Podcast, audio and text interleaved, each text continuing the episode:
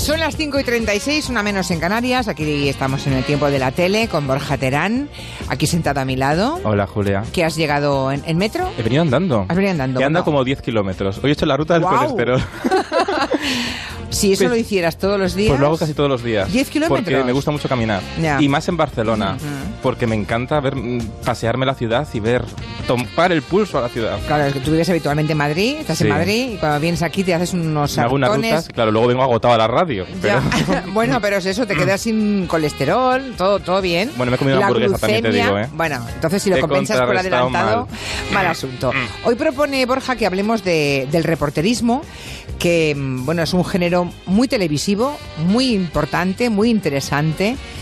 Mm, Al que la tele no siempre merece, eh, no siempre aprecia como se merece o mima como debiera, ¿no? Es que realmente no hay programas de reporteros. Mm, Pocos, muy Mu- pocos. Muy pocos. Bueno, Sí. de reporteros en realidad ya no hay ninguno. Hmm. Hay documentales, docu-shows, pero programas de reporteros como los que hizo Televisión Española en los años 70, por ejemplo, no hay.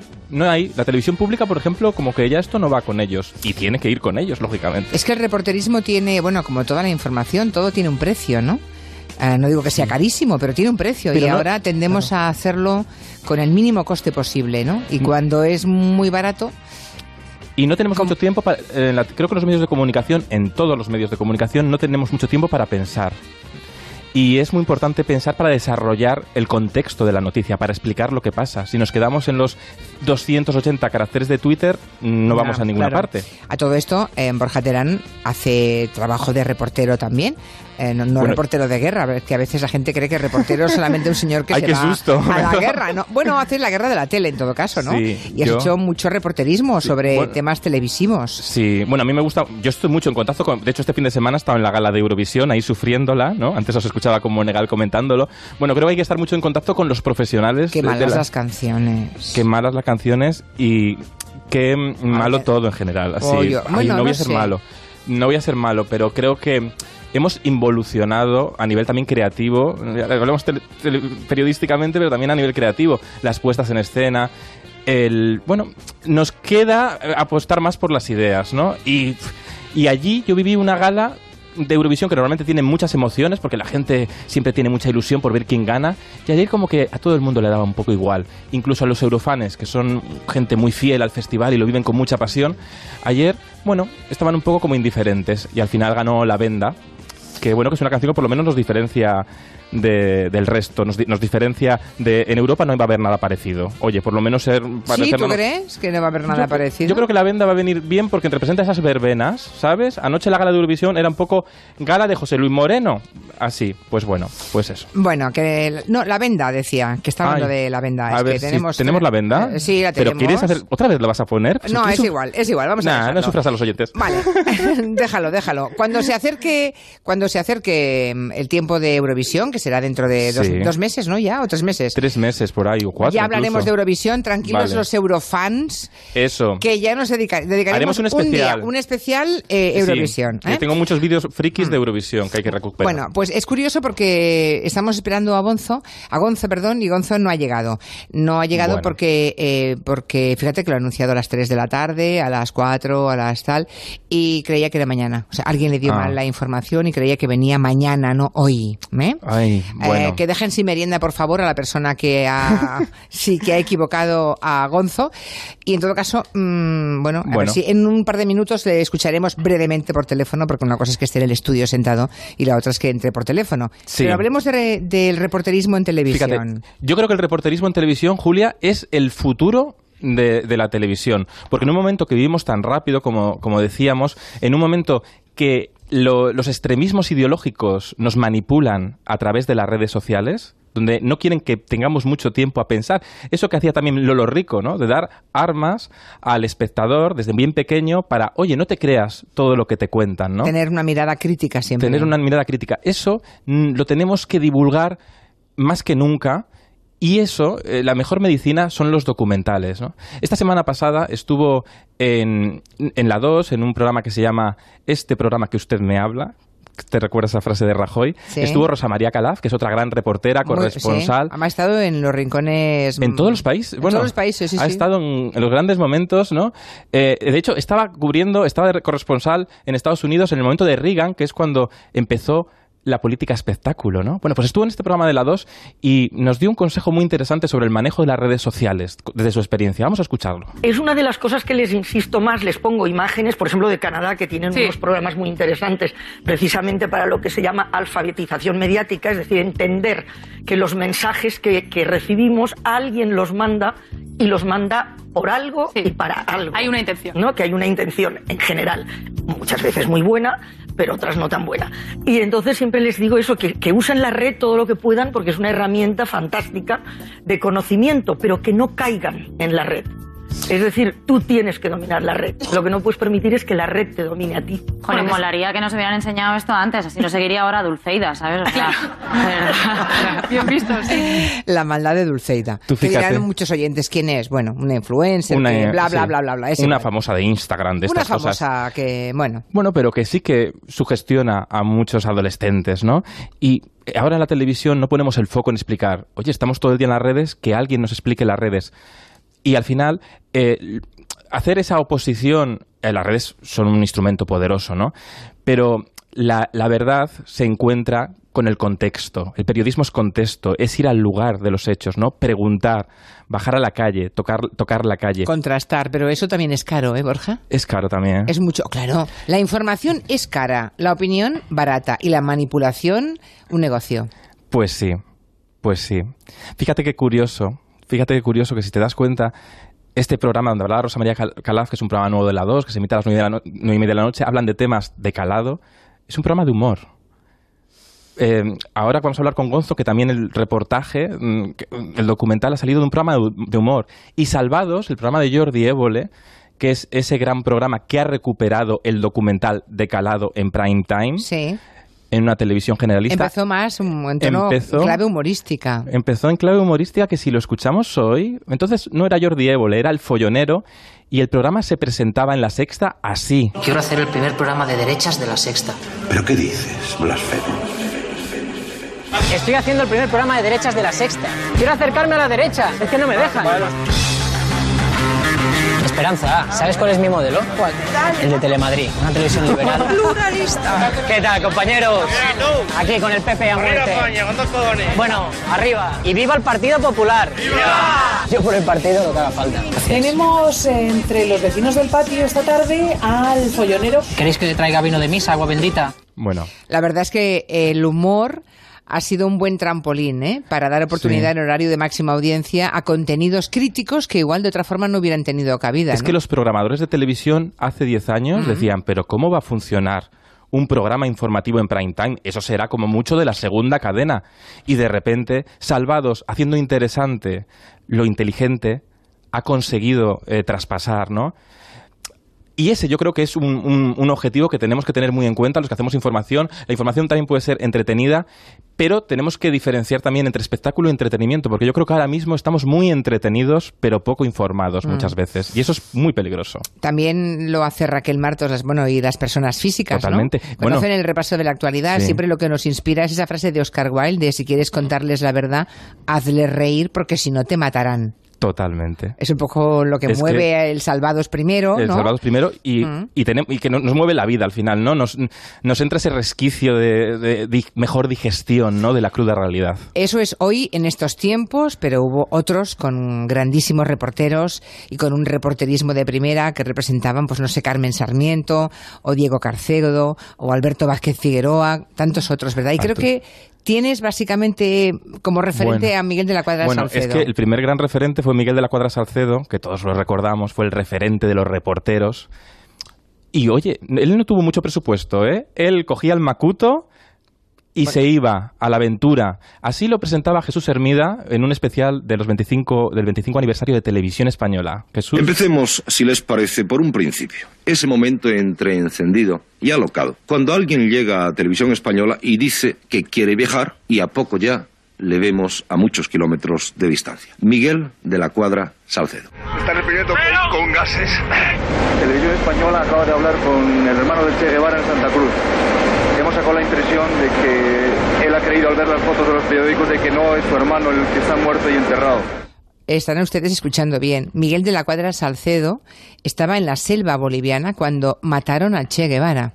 sí, era además rep- reporterismo pegado a la gente, ¿no? Iba directamente. Cuando regresó Perón a, Argentina, él fue directamente a preguntar a Perón y se, colaba ¿no? en los resquicios. Era un periodismo muy expresivo, muy cercano y que el espectador creía firmemente al periodista. El periodista, el espectador no tenía miedo a la personalidad del periodista, que ahora parece que todos los periodistas tienen que hablar igual para ser creíbles. No, no, se puede tener temperamento y ser objetivamente honesto con el espectador, que es diferente, ¿no? Ahora parece que tienen que ser todos clones, ¿no? a mí, eh, de, de, la bueno, era, era un aventurero de la cuadra Salcedo. Pero estuvo a punto de morir varias veces. Estuvo a punto de morir varias Una veces. en el Congo fue, ¿no? En el Congo estuvo amenazado, bueno, estuvo condenado a muerte y le salvaron unos amigos que tenía cubano, ¿no? Porque también tenía esta picaresca, esta se las sabía todas, ¿no? Como, como buen superviviente también eh, en la selva, ¿no? Se sabía, bueno, era un aventurero, ¿no? Luego hizo la ruta Quetzal. Decía, una vez le preguntaron en el programa Crónicas de Televisión Española que mm, si hubiera ido a la Luna y dijo que a la Luna no le interesaba ir porque no había gente a la quien preguntar.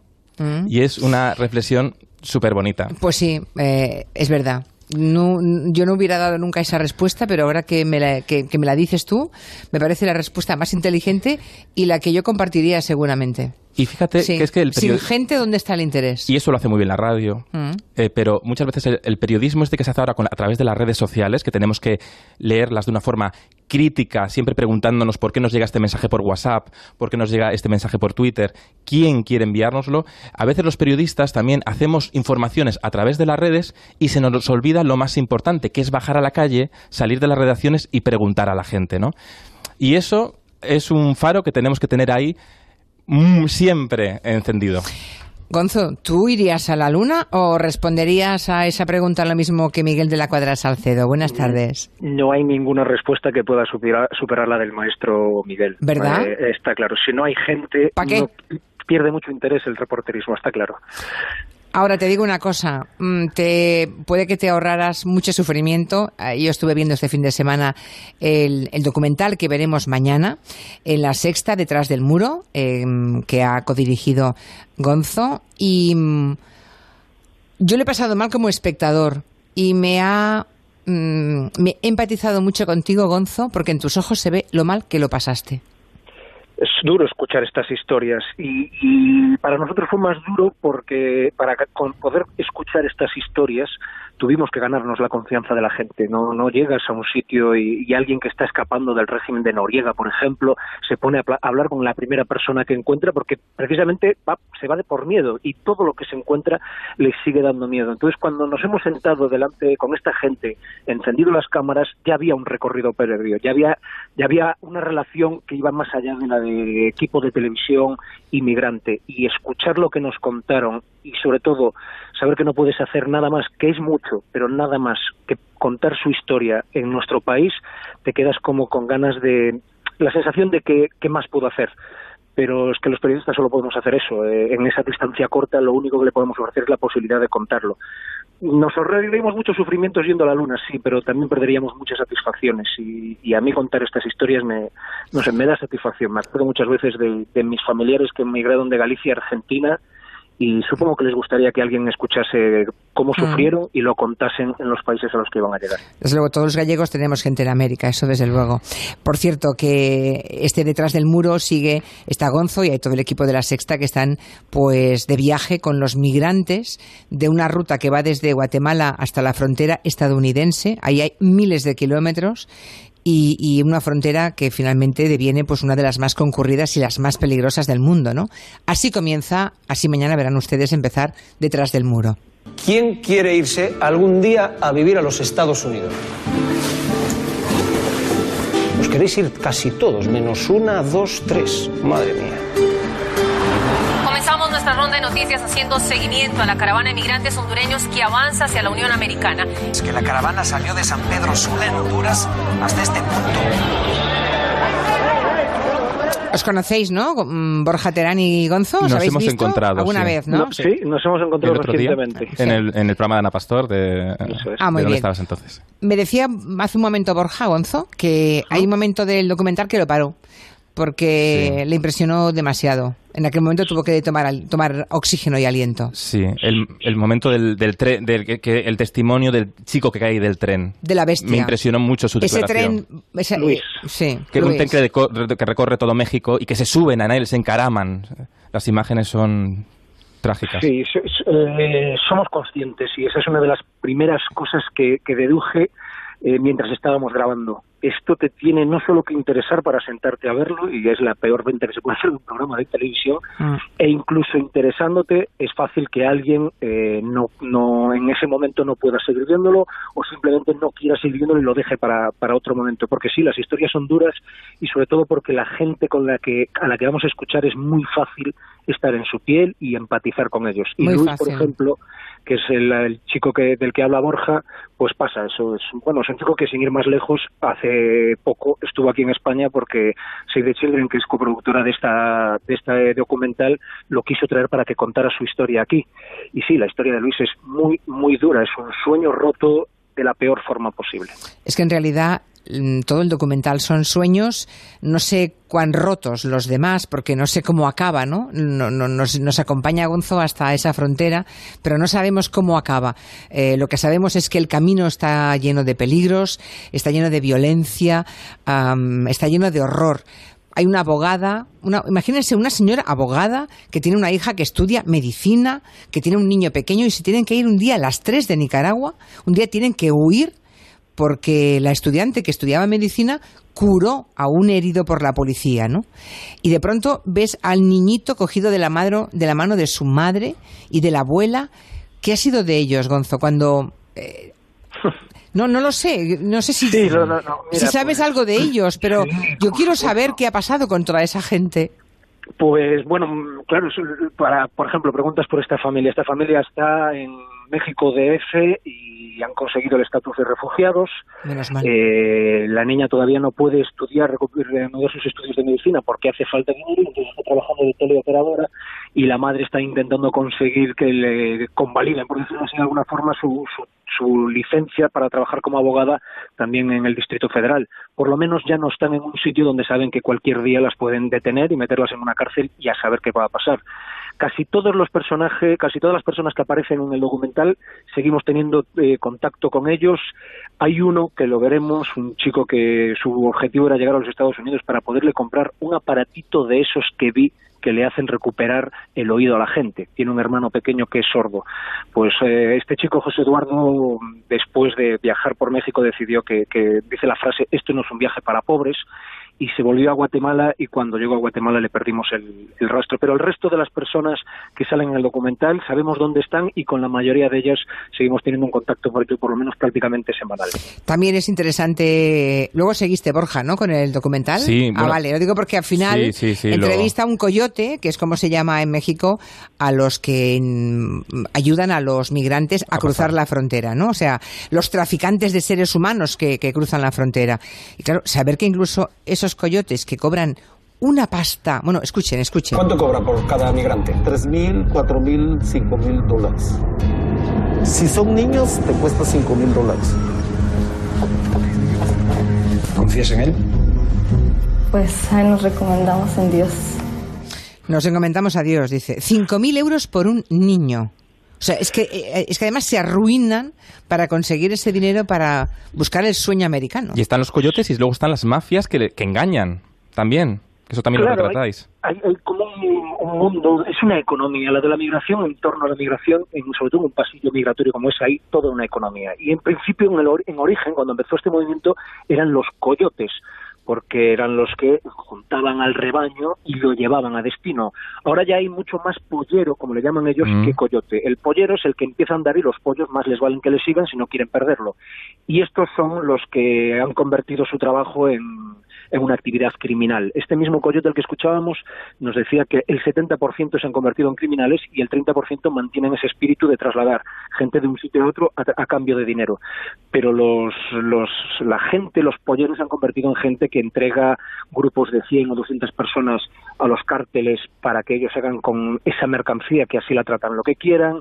Eh, nos enteramos también allí de que ahora los cárteles están muy interesados en los niños porque consiguen extraerles órganos para luego venderlos en el mercado negro. Es decir, la respuesta es la que nos daba esta chica, eh, Janet, que es, confías en el coyote y dice, me encomiendo a Dios. Ni siquiera confían, pueden confiar en la persona que en teoría les va a llevar de un país a otro. Y a la que han pagado un montón de miles de dólares. Pues una familia que sean padre y madre y un hijo, que eso no se ve en Centroamérica, porque suelen tener muchos más hijos, pues no baja de los 13.000 euros.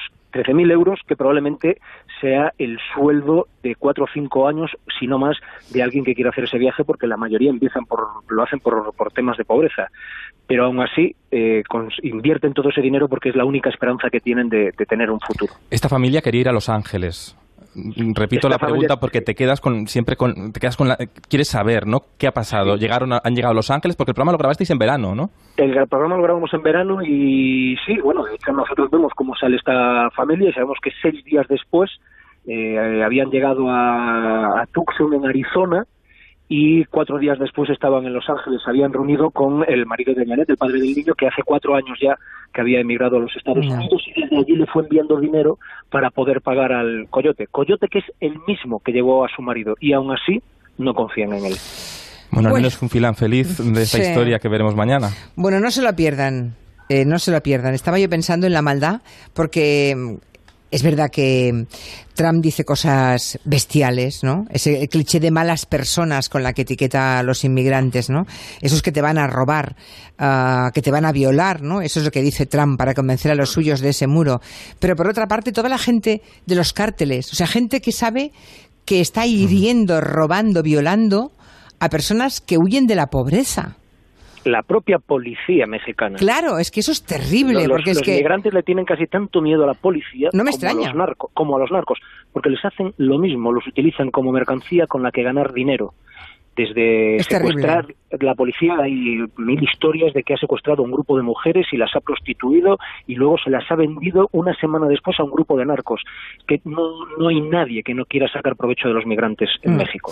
Desde luego, antes de llegar a la frontera, digamos, antes de llegar a la maldad que pretende Trump del, del muro, hay mucha otra maldad, ruindad, miseria humana que tienen que soportar.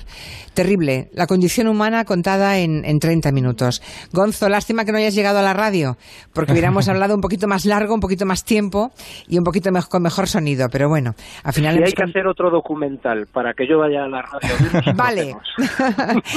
Seguro que un día mm, lo conseguimos con o sin documental, Gonzo. Enhorabuena por el trabajo y mañana no se lo pierdan. Cuando acabe el intermedio es cuando empieza este detrás del muro. Gracias. Gracias. A vosotros un beso. Hasta luego. Un Un beso.